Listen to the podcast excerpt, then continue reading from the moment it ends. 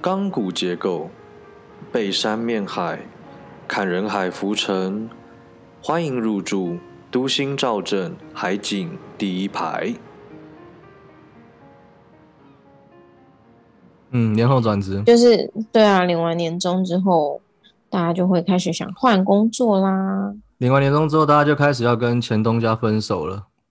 这样凹进，错这样凹进来，我们的主题会不会太硬？欸 可是我真的觉得工作就跟另一半还有感情很像哎、你不觉得吗？我觉得其实好吧，你就但是这个因为这个没有，我觉得很像。嗯，但你跟你的另一半的感情是相对比较深的，而且立场相对平等吧。但你跟你的前东家，我觉得起始点就你们两个的立足点就很不对等了。当然不是说跟老板啊，嗯我我的意思是说，比如说像我前一份工作，其实我在那边实习，然后待了至少，总之就大概五六年的时间。然后那啊时候要呃离，当然那过程当中一定会有一些不爽的地方，可是真的等到自己就是提了离职，然后到离职的那个时刻，其实你还是有一点点感伤的。嗯不是说你跟老板的关系，而是说，嗯、我觉得那个环境吧，或者是说你在这这个时间这一段时辰当中，你的你花的时间就在那边，你你嗯，你的人生就有五六年的时间在这里，或者是说，我觉得就是嗯有点像你要跟一种形式、一种形态告别，就是你可能每天你去这个公司以前，你固定都会搭某一班公车，然后你都会嗯固定去什么嗯地方买早餐，然后晚餐也会固定去吃哪一间面店或什么，它已经其实变成一种生活上的习惯跟形习态。惯，那你当你离开这份啊工作的时候，你就必须要跟，这讲起来有点煽情或文青，就是你要跟自己的某个状态告别。嗯嗯嗯，对啊。那不管，我觉得过程当中不管好好或不好，其实其实它就是占了你人生当中的一部分。好了好了，你再讲下去就要进入今天主题的结论了。好，谢谢大家今天的收听。没有了，靠摇。好，我们先开个场好了。嗯好了，欢迎大家今天入住都心兆镇海景第一排。那大家应该可以从我们刚才聊天的内容知道，我们今天其实要聊的是分手。那原因呢、嗯非常简单，就是最近分手的时事特别的多，所以我们想说来蹭一波啦。你说那个雷雷神之锤第二季上演中，是不是？应该已经终结了吧？它只上演一下下，就是没有前面几集来的波可。是我觉得蛮精彩的啊，哎、我我觉得很精彩哎其实他新的那一篇，因为我当天我是没有跟到这个消息，我是看到雪浮坡我才想说去看一下。但一样的问题就是，我觉得他字实在是太多了，我实在是看不下去。会吗？我有把它看完诶、你没有，我跟你讲，你果然是他一粉丝，发，他一发的时候，因为我我我确实也是因为就是最近就是他们这件事情，我那才有去追踪他的 IG，然后他一发，我就想说天哪，发文了，赶快来看这样子。然后那时候因为我刚好还在上厕，就是在马桶上，真是臭气冲天了，谢谢。然后我就我就把它看完了，我自己觉得蛮精彩的，就是因为他第一篇讲的就是，反正大致上就是说什么王力宏在没有经过他的同意之下，在他们没有共识之下，他带了两名，但实际上是三名，就是他其实还隐藏了一名嗯一名男子，对。他其实觉得不想要让他进来，然后后来我觉得还蛮精彩的地方是，就是王力宏好像还有什么敲门哦，还是摇门，然后吓到小朋友的样子。他是不是还有把把把监视器给关掉？哦，他那时候一直要进去，就是因为他想把家里面的监视器关掉。哦那女生就会觉得不解啊，你如果就是这么害怕，或者是想保护你自己的话，你监视器才应该要打开啊，这样才有证据嘛，对不对？嗯嗯也是对，对，嗯啊，然后另外一个就是最近还有前阵子的理科太太太离婚的事情。嗯哎、嗯我其实理科太太离婚的时候，我第一个想到的是什么，你知道吗？什么？我想说，那她要不要改名叫理科小姐？我我第一个想到的是说，那你的 YouTube 频道名字怎么办？但他好像后来有解释说，为什么他不用，他不会改名。他是我，因为你讲理科太太，因为你那时候讲分手的事情，讲到理科太太，我就想说，哦，我知道他们离婚了、但是他们好像我因为我印象中好像也没有说到闹得很不愉快嘛，然后后来去查发现，诶，嗯确实闹闹得还蛮不愉快的，而且不知道为什么他先生那个什么酱哦，他的那个什么那个他有一个疾病是跟肛门有关，痔疮吗是什么？痔疮然后他就说。哎，我记得我看到一篇新闻，我真的不解为什么可是那个是他们两个共同朋友出来讲的吗？李克太太本身没有讲过这件事情。这个我不知道，但是我真的不能理解，就是说为什么会弄到痔疮，会就是这这个这个东西都，就是因为那时候就我就看到一篇新闻，这样就说为什么全部的人都会知道我有痔疮，因为我觉得这是很 尴尬，而且对很私密、很 private 的事情，为什么会被拿出来讲？因为我觉得，就觉得他好可怜哦，那样。我我觉得从这件事情就可以看到很多情侣吵架或是分开的时候，往往其实双方都没有很激动，或是都没有很情绪性的反应，反倒是旁边一堆吃瓜群众或者在话休的共同友人，很喜欢跳出来讲话。哦，所以那个他那哎，是不是说什么医药费都是理科太太在付的？就是简单来说，就是在讲说 John 的还是 Josh 呃 John 之类的，他的痔疮，John 的痔疮都是理科太太付钱去医的。太悲惨了吧？那那没有，因为我觉得为什么要把人家的？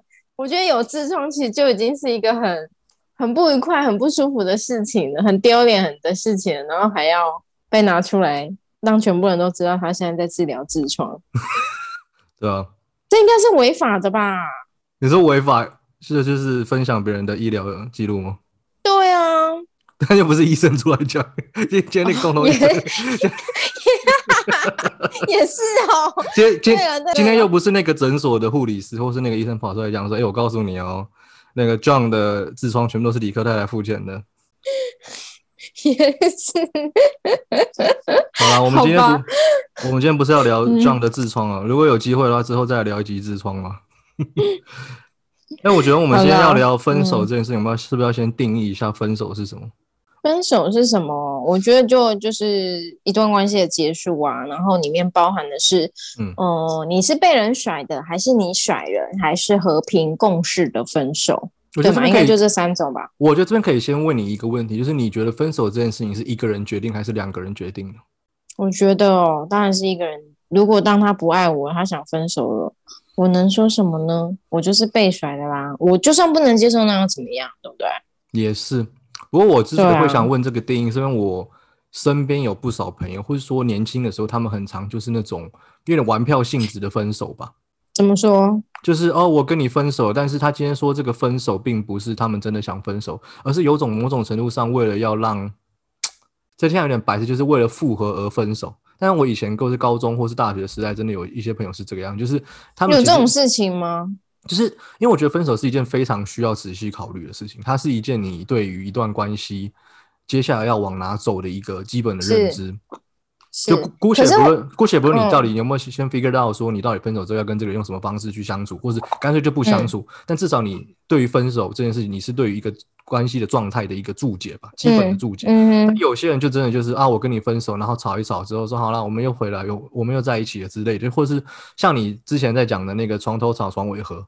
嗯嗯嗯嗯的感觉。可是我觉得你讲的那种玩票性的性质，应该是说，与其讲说为了复合分手，倒不如是说，我觉得，比如说像我自己年轻的时候，在谈感情的时候，比如说我们有一点不愉快，或者是 argue，或者是就是我会觉得说，你为什么都不听我的，然后想跟你赌气，或者是其实其实某部分我觉得这也是一种撒娇的感觉，就是。就是那种说好啊，那就不要在一起啊。然后其实心里面期待的是对方可以来哄你。嗯哼哼，对对。然后好啦，对不起啦，不要啦。这种我觉得这种比较像是玩票性的的分手，就是一种好像是气。它是一种手段，或者说它是一种手段吧。我觉得我们就是在今天分手的定义里面，我要排除掉这种玩票性，或是把分手视作一种手段的分手。嗯，是真的，就是关系要结束的那种。嗯哼哼，对不对？那你要不要分享一下？就当我们，嗯，当你怎样？当我们说分手就是真的分开的，并不是那种赌气，并不是那种要去测试说你到底爱不爱我，到底在不在乎我的那种。真的很幼稚 哎。啊，你有没有谁不是这样过来的？你有什么分手经验吗？其实我刚刚讲的这三个。我都有经历过哎，你 果然情史非常的丰富啊。可是我多数都是甩人的那个，其实就很简单嘛，甩人就是你提呀，嗯，被甩就是人家提嘛。啊，和平共事分手就是我们双方觉得我们现在的感情好像但是其实和平共事分手应该是好像也是有一方要先提，就是不管怎么样，一定都会有一方先提了。对。只是我觉得和平分手这件事情，或者是说双方分手这件事情，应该是说不是说我单方面跟你讲说，哎，阿桃，我们今天分手吧，然后我就开始躲你躲三天，也不是说你跟我讲说，哎，阿勇，我们分手，然后跟你躲躲你躲三天，没有沟通，而是我觉得有一天是我们两个都发现说，好像这段关系出了一点问题之后，我们说，哎，我找你聊聊，或者是说你愿不愿意跟我 talk 一下？当然很多案例是说，哎。当对方跟你讲说，我觉得我们我们有些事情需要谈一下，你大概就已经心里面有一个有底了。对，呃，要不是她怀孕，要么就是我们要分手了。可是我觉得那个聊聊真的，其实是他心里面已经决定要分手嘞。就是，嗯，你说，比如说，当我们感情淡了，还是怎么样？其实，在真的提分手之前，我们我觉得一定是有试过很多方法，然后都没有用。嗯，或者是说，至少是对方觉得他试过了，因为有时候是有时候的案例是那种，你觉得你有，你觉得你试你们试过，但其实只有你试过，是你单方面的在心里面给对方记上政治记号，在那边思考说，我还要再多给他次机会，但是其实没有沟通，但这是另外一件事情了。嗯哼哼哼哼哼，对啊，那你呢？我啊，你说我的案例吗？哎，我好像也是属于被提分手跟分手都有的，但是。呃，早期的话，可能二十岁前后比较多是有一方提分手，不是对方就是我嘛。但是好像二十三、二十四岁以后，比较倾向于是那种会坐下来谈的。哦，因为我觉得，所以我觉得自己后来抱持一种想法，就是我不管后面分手之后，我们到底能不能够作为朋友继续相处呢？还是说我们要继续作为炮友相处，或是什么之类的？我觉得至少说，我会希望在最后这段时间，大家好好的把一段关系做一个重新整理跟回顾。嗯，听起来有点像在开会，或是开什么检讨。但是我觉得，假设说分手之后，我们真的没有办法再以情侣的身份做对话的话，那我希望最后我们可以好好的以情侣的方式在做对话。我觉得这是我可能比较二十岁后半到现在三十岁对于分手的一个想法吧。嗯，所以其实分手，我们刚刚讲的这三种类型，其实，在提的过程当中有很多种不同方式。比如说，有些人可能就是会倾向于面对面，最烂的就是简讯分手。以前还是你有被简讯分手过吗？呃，我有简讯分手过别人。那你还说？但那是高中生的时代，那个但是高中生那个时代，哎，你知道简讯一封也是要两块钱、一块钱的，所以不像现在，现在最烂的就是用 Line 分手，因为它既廉价，心理上的廉价，它实质上也是很廉价，因为它免费哦。嗯，可是那 我目前是还没有被人用 Line 分手过，我确实。如果今天别人要跟我分手的话，我也会倾向于是当面跟我说。嗯，我不喜欢就是一通电话。可是我最近有朋友真的就是他的另一半就用一通电话说：“嗯，你觉得我们最近怎么样啊？”然后我觉得我们好像没什么火花，然后就分就提分手。哎，可是其实就这样用电话。其实我必须这么讲，我虽然说觉得这些方法，我自己是倾向于当面派的，但是我可以理解其他方法选择的优势在什么地方。因为有时候当你满怀想法想要去分手，你终于觉得你下定决心要离开这段关系了。嗯，当你面对面的时候，你可能就提不出来，或是你没有办法。因为虽然说，呃，刚才我们在讲说，当对方跟你讲说，呃，我们可能要聊聊，但事实上这时候你已经心里没有想法了，所以。我觉得有时候有些人会担心说，面对面谈分手会沦为一种辩论性的过程，哦，就是检讨大会，或对，或者是说我会跟你讲说，呃，我真的很不喜欢，呃，你总是穿灰色的衣服啊，你总是嗯不洗内衣裤或什么什么之类，然后你这时候你可能就就会讲说，哦，没关系，我可以改，或是说其他的东西，但是其实谈感情不是辩论啊，就是你就算再怎么占有道理，或是。怎样怎样，你都没有办法改变一个人在心里面对你已经下的成见，或是他感情就已经消失，他只是需要一些冠冕堂皇的理由来去合理化他自己而已。所以，我其实可以理解讲电话，或是说传简，因为传简讯文字可以把你的想法或是你的决定单方面的写得很清楚给对方。可是，我觉得简讯告知这件事情，可能比较适合是那种学生，就是。双方并没有什么意见。不是不是，你听我说完。哎哎，你不要忘记我们的听众百分之三十也是学生的年纪哦。没有没有，我先听我说完。我会讲学生是因为他们彼此之间没有太多的财务，或者是他们可能没有同居。就是我就简讯，而且就是你同个学校也蛮麻烦的。就是但是我会觉得是我，你今天简讯分手是你你你说完之后，你要有一个。你你今天选择简讯，就像你一开始讲的，你不想再可能不想再面对到他，或者是你可能没有想再就是碰到他的情况之下嘛，因为你就是提完就是可能 maybe 就封锁，然后你就消失，人间蒸发。可是如果你 提完封锁，真的是渣上加渣哎！你那时候送你送送你一个送你一个名字叫渣渣。我我先说我没有简讯分手过，我没有。哎，我想一下，我个人没有封锁过。我没有封锁哦。那问题是，那你传完简讯之后，对方就会打电话来啊。因为如果是我，我就会打电话去说怎么了，我为什么要突然提分手？哎，我 突然提分手。我刚才想到你讲突然分手提分手的时候，我心里面居然想到第一句话是你心里有数。不是不是啊，不是不是你心里有数，应该是说。我觉得不会有那种突然而然的分手这件事情，就是大家都其实都有些征兆，只是你有没有去看到他，或是你有没有选择。就是常常吵架这样子。对，就是我觉得真的就是没有那种没有征兆的，所以说，嗯，还是有啦。我觉得还是有，我我觉得好啦，就是少数吧。对，嗯嗯嗯，不否认有这个可能性。那 anyway 就是以前就是简讯传过去之后，对方可能会打电话，但是我可能就会把电话挂掉，我就跟他讲说，我觉得我们现在是。文字谈一下就好了。你会挂电话？我我就不接，我没有挂，就是不接。然后我就传给他说，我觉得我们现在还是先文文字对话就好。然后可能对话到一个程度之后，就是决定说好，那不然我们明天或后天我们碰个面。这时候还我觉得最终还是会进入到当面的这个面对面。对对对对对对。那他如果那时候就很爱你，然后他就说我现在在你家楼下。你怎么办？好可怕！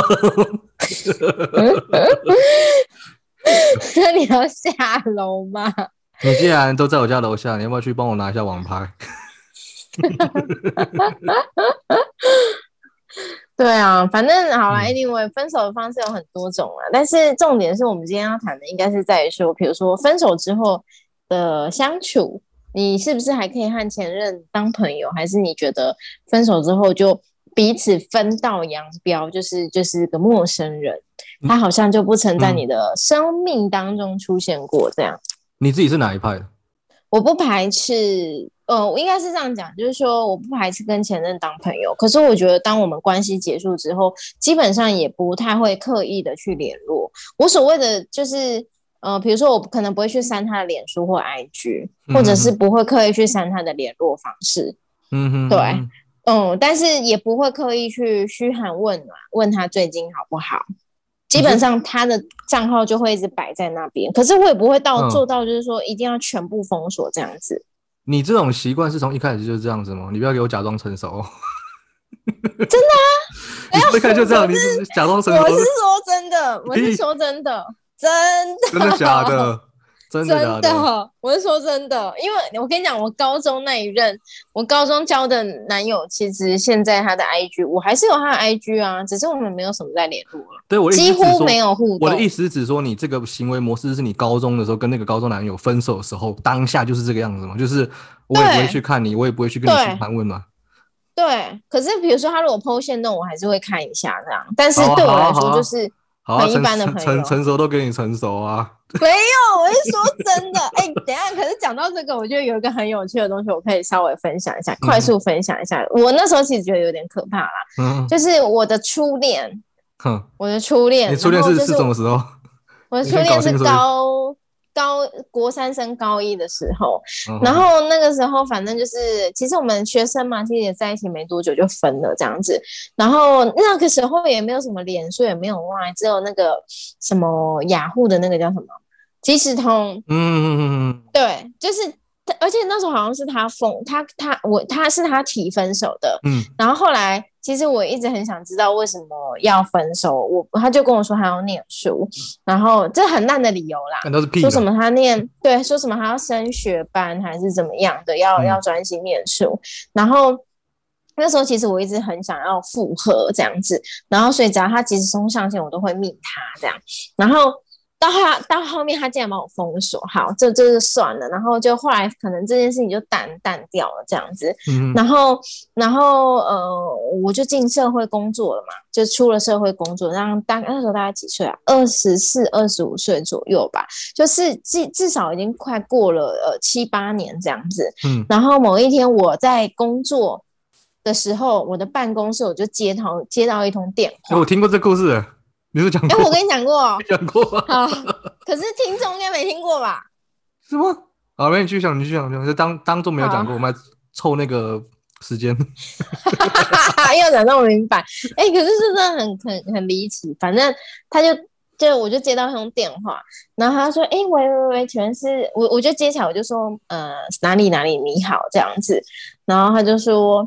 哦，那个，请问是那个阿桃吗？然后我就说，嗯，哎，我就觉得有点怪怪，因为通常接到不会去是说问说你是谁，而是说你有什么事情这样子，啊，要找谁帮忙这样，这是办公室的电话哦。嗯，然后我就说，嗯，哎，对，怎么了吗？请问你哪里？我就说，请问你哪里？这样，请问你有汽车贷款的需求，还是我们这边这边有一个不错的投资组合？不是，才不是嘞。然后他就讲说，嗯，你是那个就读某某高中的阿桃吗？他就把我的全名跟我高中的名字都讲出来，然后我就这时候我就觉得很可怕，我就说，嗯。我想问你哪位？然后我就说，请问你哪里这样子？然后说，哦，我是谁谁谁的，这样就是我初恋的男男友这样。然后他就说，哦，我想要，我想说，就是他在网络上可能 Google 我的名字，然后他就说，哦，嗯，想看看你最近好不好？然后他就跟我要了我的 Line 的账号，他说要呃可以加个 Line 吗？嗯，然后我又嗯，我还是给他了。我完全不知道他要干嘛，那我就想说，那就看他要干嘛，所以我就给他我的 line。重点是我自己赖的账号我还记错，所以我给他错的，就是反正我不是故意的。他也觉得你在搞他。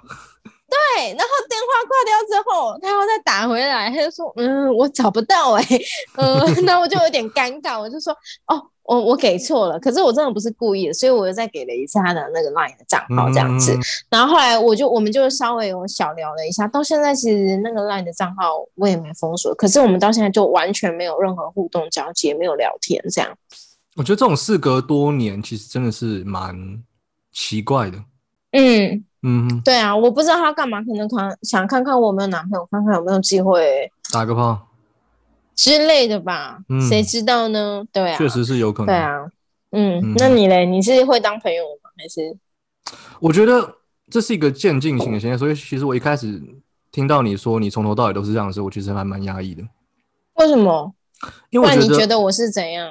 我就我觉得，因为人大概会有一个不成熟的时期，就是会觉得说，那干嘛一定要联络？当然，我 我就这边要跟着办，我才会被干，就是。不联络不是不成熟啦，只是我觉得一开始因为大家对于一段关系的结束，自己的心态要怎么放、怎么拿捏，还是有一个很困难的事情。所以真的会，如果你没有办法第一时间断掉一些念想，你还是会常常去看他的 IG，常常会看他的 Facebook，常常去看他说哦，他今天这个文章里面是不是他有跟我一样同样的悲伤，或者他有没有遇到什么新的，你还是会在意这件事情。那其实对于你结离开。分手这个状态，或者说离开分手这种情绪，其实是蛮困难的。所以我觉得最一开始，大家可能都会真的是建议说分手，分手的时候就封锁。哎，只是到后面说你你可以慢，你慢慢的你经历过一些感情，你经历过一些事情之后，你才知道说，其实你就算封锁，你还是会去想他。那你如果不封锁，也不一定你一定会想他。这纯粹是在于就是。这个情绪之间的掌控，并不是在于你有没有把封锁这个键给按下去。嗯嗯，就是它就还是取决于说你到底对这个前任还有没有 feel 啦。就是说，你即使有 feel，你就算封锁，你其实心里面想的都是他。但如果你没 feel，你就算有 IG，你看到你你看到他的生活境况，你看到他交男朋友交女朋友，其实你就觉得就也与我无。无关呐，就像我刚刚讲的高中那一任，他最近也是结婚要生小孩。其实我看到也没有太多的感觉，对我来说就有点像是一个，哦，某个很久没联络的朋友，然后他他最近要生小孩了，就这样而已。但我觉得这个这个状态的时间长短真的是因人而异。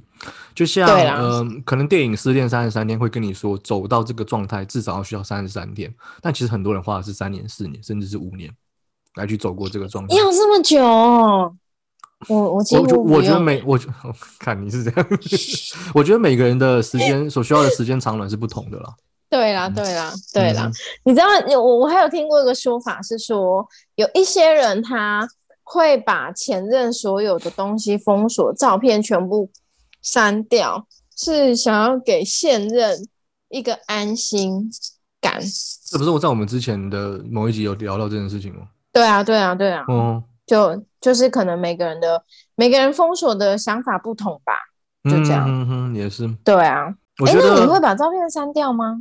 我不会，你会把它整理起来哦。呃，实体照实实体的东西我会把它整理起来，但是照片盒子我可能会存在硬碟里面，但我不会把它删掉。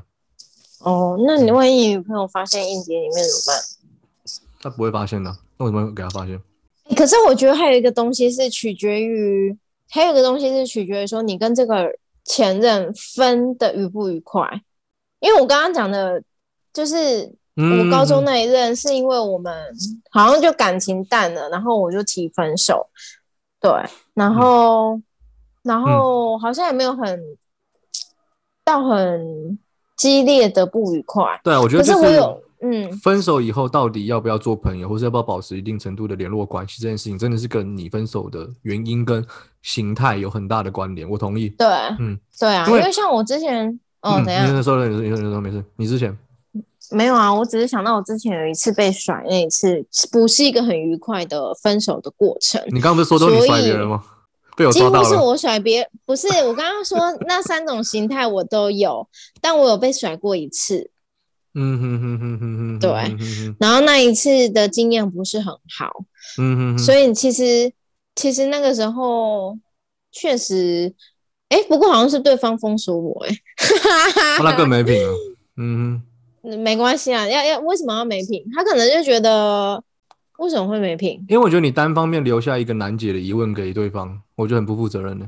哦，我觉得也不能说是一个难解的疑问疑疑问吧，而是说他就是觉得他要分手了，他可能就在这段关系当中觉得很烦很累。可是我可能那个时候当时的我并没有想分手啊。那他可能不喜欢面对有人一直要去求，还是对？但是当时的你不想要分手，你的心里面一定有很多疑问。我觉得分手被分手的那一方都一定心里面会有很多疑问。那姑且不论你在分手之后，或是分手的当下有没有办法获得这些疑问的解答，或是这解答到底是不是真的，这都不是重点。但你至少要给这些心里面充满疑问的人一个机会去去提问嘛。就你单方面东西丢完之后我觉得很不很不很没品。嗯，对我可以理解你的意思。可是问题是，他他丢了之后，他得他可能也花了一些时间去解答为什么他想分手，去回答为什么他想分手。可是，在那个当时的是我没办法接受他提出的这些东西。那在他我我应该是说，我那个时候那个时候我当然是会觉得。很生气，也很难过，或者是觉得，哎，你怎么可以就这样放弃，或者是抛弃我？就那时候会有被抛弃的感觉。可是现在回头想，可能 maybe 我那个时候 就是真的不能接受，所以他可能就是出此下策吧。我想，对啊。然后反正总之，我觉得就是就是就像你说的，到底能不能够继续维持？可能在社交软体上面有一些。互相追踪，其实还是回到到那那分手那时候的状态啦。然后我们刚刚讲到讲到就是被分，然后我不是说就是会有一些可能被抛弃啊，或者是心心里面会有一些气的那种报复的，甚至有到报复的那种心态。我就想到之前二零一九年有一个新闻是小甜甜，你有印象吗？你知道小甜甜是谁吗？就他现在生小孩那，他这几年应该已经改名了吧？就是已经不叫小甜甜了，因为我好像之前在那个《我的婆婆哪有那么可爱》这部戏里面有看到他。嗯嗯嗯嗯，反正就是他，反正就是啊，大家自己去 Google，反正叫小甜甜。然后他跟那个叫什么张风起哦，他是谁的儿子啊？对，反正就某个艺人的儿子，然后他其实好像就是好像是歌手，我这句话是歌手的样子，那一定是反正儿子啊？没 有没有，应该是说某个某个艺人的儿子，对对对，没错，对，好，反正总之他就是到好像现在也没有很红啦，然后他是有演戏还是怎么样？反正他们 那时候，反正。真的，就现在比较少演艺的活动啊。嗯，然后他们两个那时候有交往，然后二零一九年的时候可能分手，然后小天人去刮他的车子。我靠！就是男生提分手，然后小天人去刮他的车子，这样。嗯哼。对，然后最近你还记得前几天我不是还有传一一篇文章给你，给你就是那个 B G 版上面有一个对爆破前女友。哎，我真的。哎，那篇 嗯，那篇 PPT 的文是叫什么名字？爆破前女友，应该关键是爆破前女友，在 B G 版就可以找到。对，他就什么我在跨年前夕爆破前女友什么之类的，什么为 爱，对，为爱什么什么？等下那句什么？等下等下，各位听众给我三十秒找到那句话，因为他在文章里面引用了一句歌词，我真的是他妈的快笑死。不是，我要跟你讲，大家可以自己去那个 P T T B G 版搜搜寻一下，因为其实这篇。还蛮引发蛮多的讨论，而且其实 就是我我看完，我先念一下。好，你先念，你先念。他引用了那个毕书尽的跟陈思安的歌的歌词吧？他讲天后吧？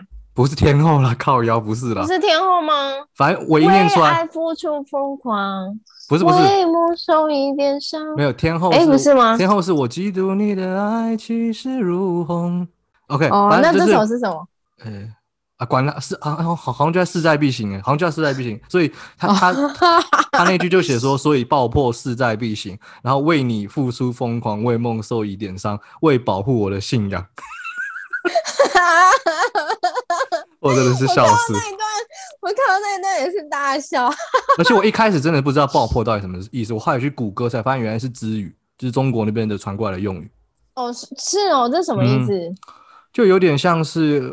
让前女友或是前任难堪哦，OK，了解。对，好，反正我那时候看到这一篇，我就想说，哎，这什么意思？因为其他的标题就是什么跨年夜，什么爆破前女友，然后我就看到，哎，很多，因为其实现在文章很多，我都会挑，就是呃，很多回文数的，或者是 对，因为我就想说，哎，它可以引发那么多那么多讨论，表示这篇文章 maybe 有些什么，我就会去看。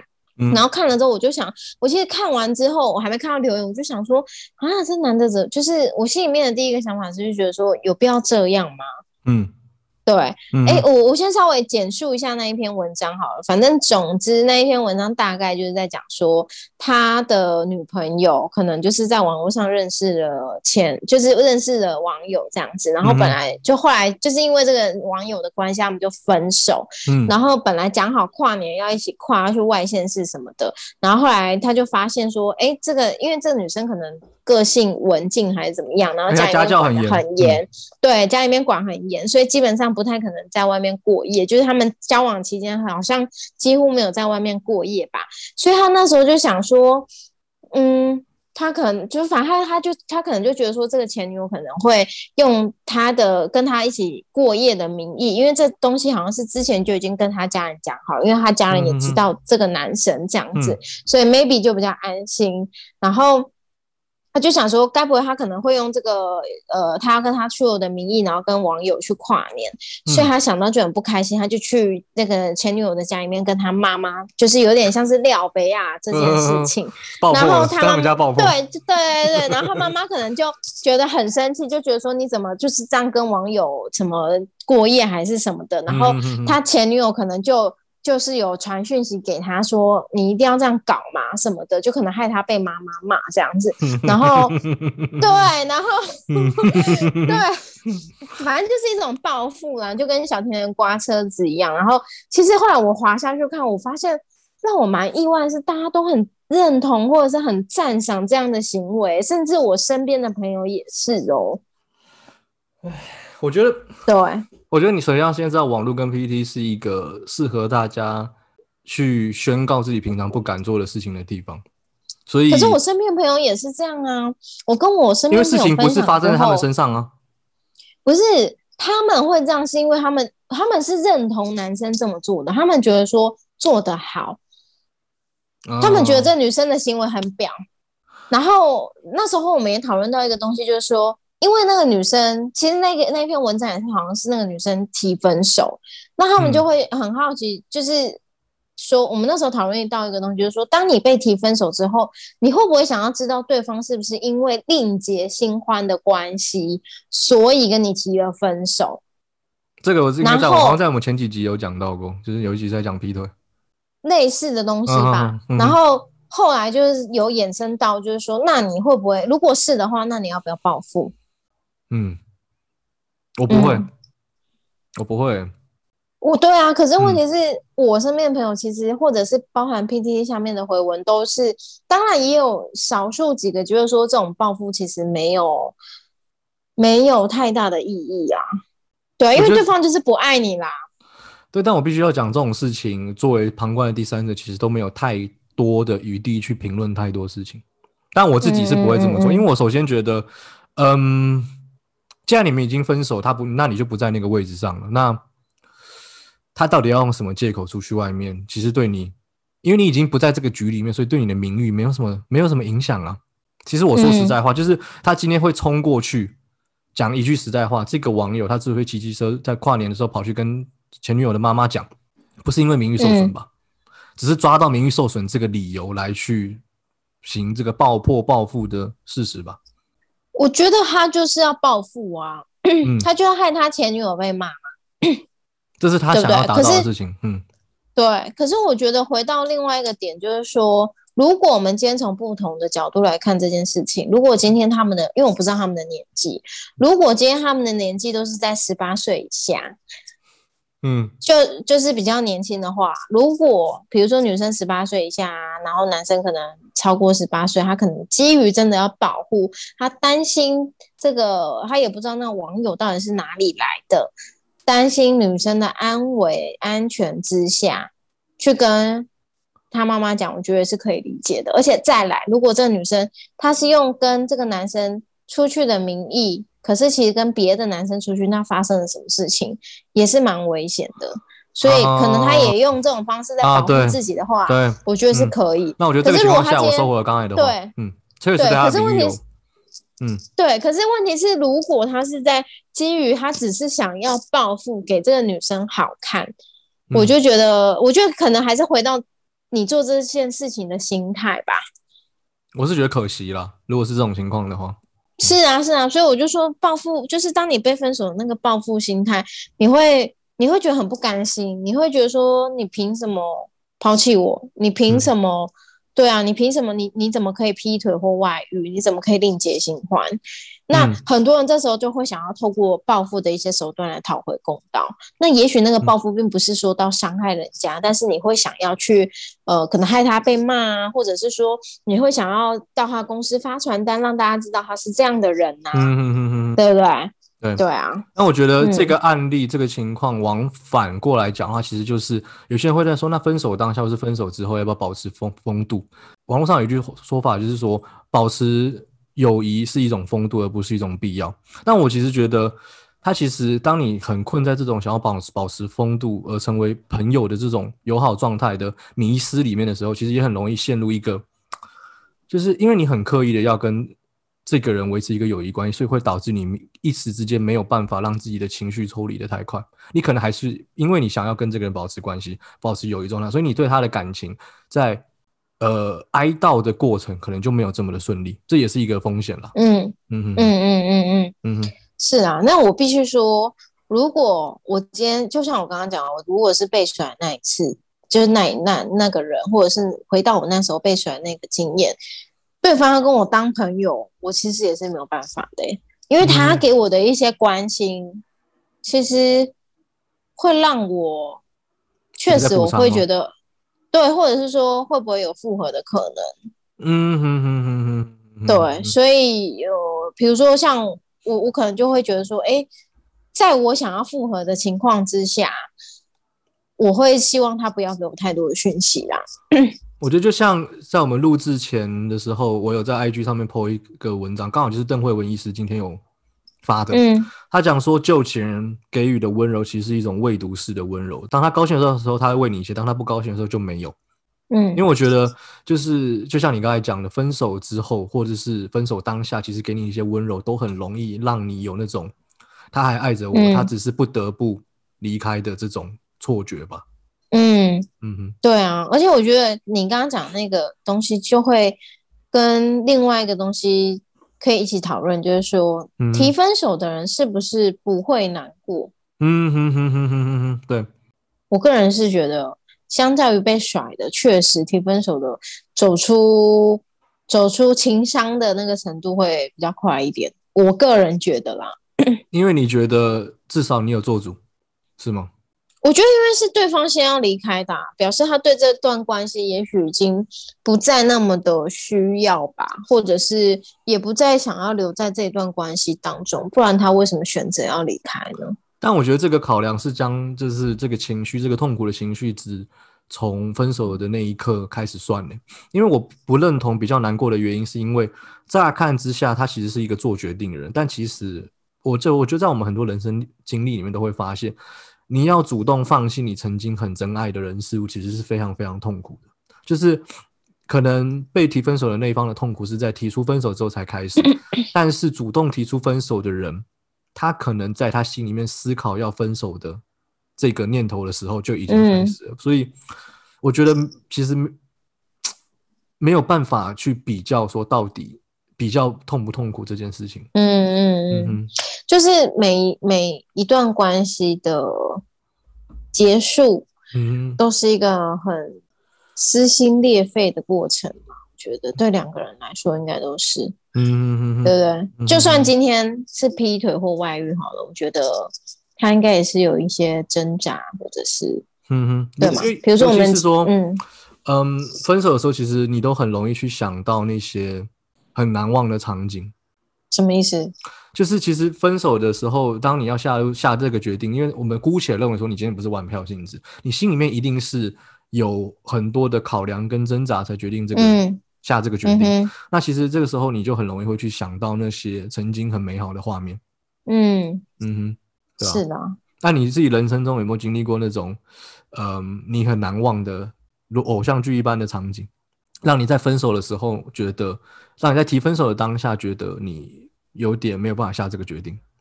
可是我觉得让我没有办法分手的原因，不是因为那个偶像剧的场景，也是我对这个人的衣服还有习惯。哎，那我觉得我们两个还蛮不一样的。我觉得对啊，我觉得场景场景倒还好哎。我觉得因为场景它不是单单一个场景啊，它是一个你对这个，因为场景一定是你对这个人的情感的一个累积所具现出来的东西，不然不会有这些行为，不然不会有这些画面嘛。所以你其实你的意思是说，就是双方的回忆呀？对，就是你会觉得我是不是主动放弃了我很煽情的讲，就是这辈子最珍贵的东西吗？呃，有点恶心。你先说说看你的好了。呃，我我曾经有一任啊，就是我们两个，我不知道你们在节目上面讲过这个故事，就是我们两个有一次出去外面结束的时候，我要送他到车站，然后他要坐车回去，然后呃，我们就在台北车站说 say goodbye 的时候，我就去搭手扶梯要离开，然后嗯，搭上手扶梯的时候，我就想着，哎，突然心里面就觉得好像不太对劲，就这很奇怪，就是人真的有第六感。然后我就赶紧就是跑到手扶梯的最上面，然后再搭手扶梯下来。然后我就在台北车站的大厅那边，就是人来人往。然后我就在找他，是不是很像偶像剧？然后你找他干嘛？因为我就是心里面忽然觉得好像不太对劲，所以我就想说去去找他。刚刚刚在车站大厅那边 say goodbye 嘛。对。然后我后来离开的时候，我又掉头回来找他，因为我心里面觉得不太对劲。你有听懂吗？对。然后呢？然后我就在我就在人群中找到他，然后就赶紧那时候他背对着我，就像偶像剧一样。然后周围的人好像都慢了下来，然后我就跑过去，你那个表情很靠背。然后然后然后呢？然后然后我就跑过去拍他的肩膀，然后他就转过头来，然后他在哭，然后我就在人群中把他抱住。哭什么哭啊？啊啊啊！啊！就是因为要要分开哦。哦，分离焦虑就对了。你一定要这样讲话就对了。好好笑哦！好啦好啦，我知道你的意思，就是很偶像，就是你分手的时候，你想到这个画面，你就觉得有点舍不得，就是你们经历了些什么，这样是这意思吗？我觉得都马会，嗯哼，会啊，一定会啊。可是如果那时候已经没感觉的话，就是，唉，是啦，分手好难讲哦。会有啊，当然会有啊。可是你就会想到你们相处的点点滴滴啊，你就觉得有点舍不得啊。嗯哼哼哼哼，对啊，可是可是真的走不下去了，那怎么办？就是再走下去也是痛苦啊，双方都是痛苦，对不对？我想到最近有一部在 Netflix 上面很红的一部韩剧，叫做《那年我们的夏天》。嗯，哎，你们觉得可以看？我真的觉得很好，因为其实通常韩国的爱情偶像剧我是不太看，但这部片我觉得很真实，就是我很讶异于写剧本人怎么可以把故事跟台词写的这么的自然。嗯。那年我们的夏天，对，是金多美跟崔宇植演的，然后非常非常好，就是我觉得就是电影级的那种影集了，真的是非常好看。它里面有一段就是因为女主角算是比较相对强势，然后男主角就是一个温温吞吞、很温柔的人。然后是女主角，他们当年高中毕业之后曾经交往过一阵子，然后现在如今两个人都是已经出社会很多年的人。然后其实当年是女主角主动提分手的，但是嗯。呃，后来有一次回忆的画面里面，就发现说，那女女女主角之所以会主动提分手，是因为女主角那个时候她爸妈已经已经过世，然后欠了很多的一屁股债，她一个人从高中时代就要不断的打工，然后嗯养她的奶奶，因为他奶奶很很老了，所以然后男男主角是生活在一个相对优渥的家庭，所以两个人在面对的现实是不同的。嗯哼，所以当一开始呃男主角听到女主角要跟他分手的时候，他就问他说。呃，为什么你那么容易就放弃我？呃，然后女主角跟他讲说，因为在我能放弃的东西里面只有你。嗯，所以然后到后面回顾的画面的时候，我们才知道说，原来他从他虽然是主动提分手人，但是他跟这个男主角所面对的现实，从本质上就根本就是不同的。所以对他来说，他虽然是提分手这个人，但他其实经历的痛苦不比很痛苦，嗯，不比男方的少。嗯嗯嗯嗯嗯。你知道推这个，我就想到有一部那个电影叫做什么《婚姻故事》，是不是？啊，美国的，是斯卡利斯卡利·焦韩森那部。对对对对。但我没有看过，听说非常非常感人，很好看。我看了两次吧，而且两次我都觉得有有一点点就是被 touch 到，就是嗯。我觉得大家真的可以去看一下，因为他其实也是在谈一段婚姻关系走到最后，然后他们最后选择结束的一个历程。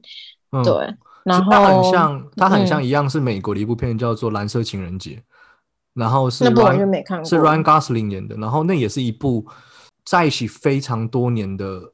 夫妻曾经，他们都很年轻，很狂野，他们经历过很多很美好、很值得回忆的事情。但是，经过了多年的婚姻的磨耗与尝试，他们没有办法，已经已经就是走投无路，只能分开了。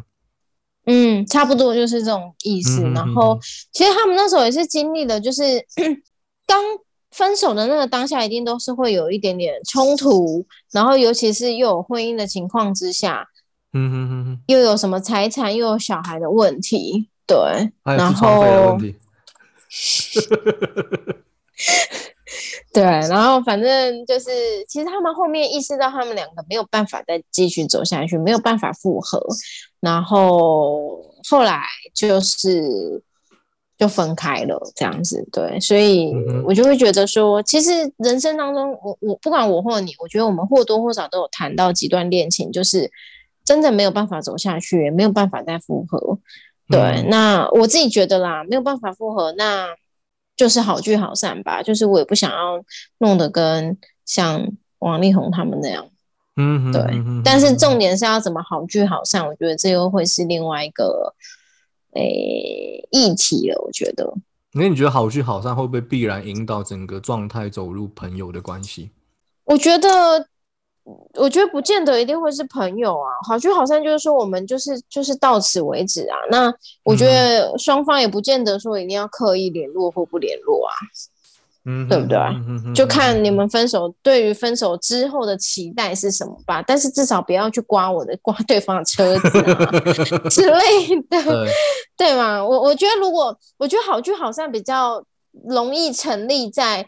我们双方是有共识，就是说我我们虽然还还是就是经历了很多，我们有创造了很多的回忆，嗯然后也许我们生命当中真的也也有经历过那种很戏剧般，就是哎，我其实很难过，然后你就像你说的，你又找回来，然后抱着我哭的那种场景，嗯或者是我们一起旅游、一起生活、一直一起吃饭什么的，对。但是当你意识到你没有办法走下去，然后回想到那些东西的时候，其实真的是会很很痛，也很舍不得。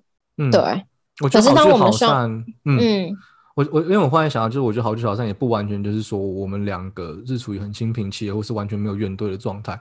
我觉得好嗯好聚好散其实是一种，我睡里心里面有不满与怨怼，还有遗憾，但是我觉得它处在一个我们两个都可以接相对接受跟尝试背负与容忍的状态吧。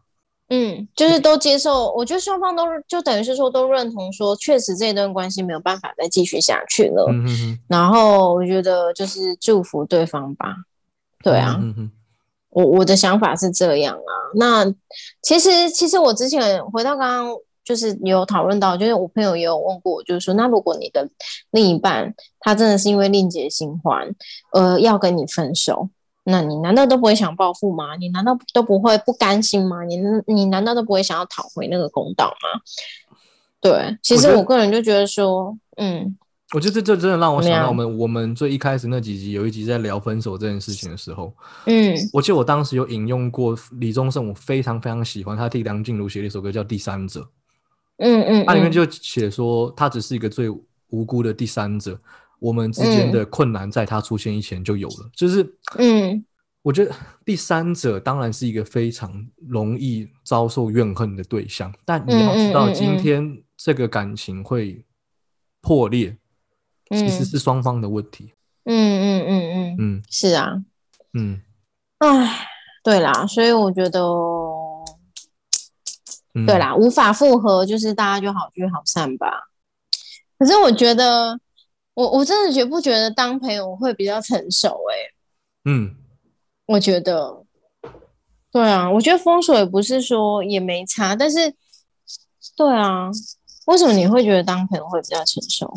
没有，应该是说，这不是说我个人认为当朋友会觉得成熟，而是有一些有一段时间会觉得说，分手之后如果能够互相整理好彼此的想法跟伤口，然后毕竟是曾经深爱过的，如果还是能够维持友谊关系，那当然看起来那个画面很棒。美剧不都是这么演的吗？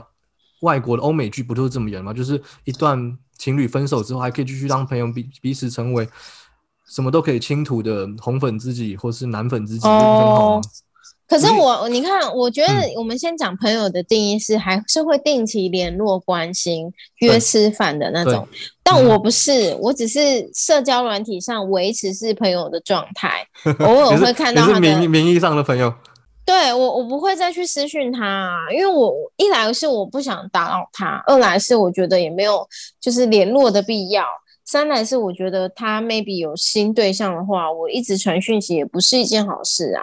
而且我觉得，如果我不知道哎、因为我觉得当选择分手，一段关系结束，其实我个人是觉得，就像我们回到一开始讲，就是工作上的离职，嗯，你也不会想要再跟那个工作上有什么，你总不会就是还在帮前面的公司做一些前面的业务还是什么嘛，对不对？很好。就对我来说，就是结束那个当下一定会很感伤，因为我就像刚刚讲的，一定会回想到过往的点点滴滴。嗯，可是你又会，那我觉得那种感觉其实很挣扎，因为你又知道你们已经走不下去了，不管是什么原因，你又知道你们走不下去了。其实那是一个很难过的事情，就是你你觉得说，好，我就说我自己，我觉得我已经尝试很多了，可是我知道真的是走不下去了。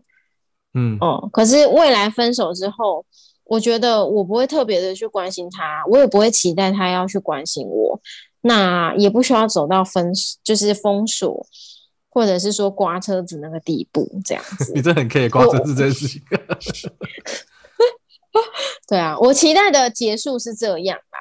嗯我我我其实实因为我不是一个很喜欢争吵的人，我觉得就是好聚好散，画下句点这样。嗯，对。可是如果对方一直坚持不分手，或者是大吵大闹等等的，可能真的就会让我想封封锁，可能会是这种情形。嗯哼哼，所以其实大家还是要把结尾收的好看一点了。嗯，对啦，我觉得，嗯嗯，好了，那今天节目应该到这边了吧？差不多。好的，好了，谢谢大家今天的收听。那嗯，下周应该会停更。嗯嗯，好了，那就在之后再见啦，大家拜拜啦，拜拜，拜拜。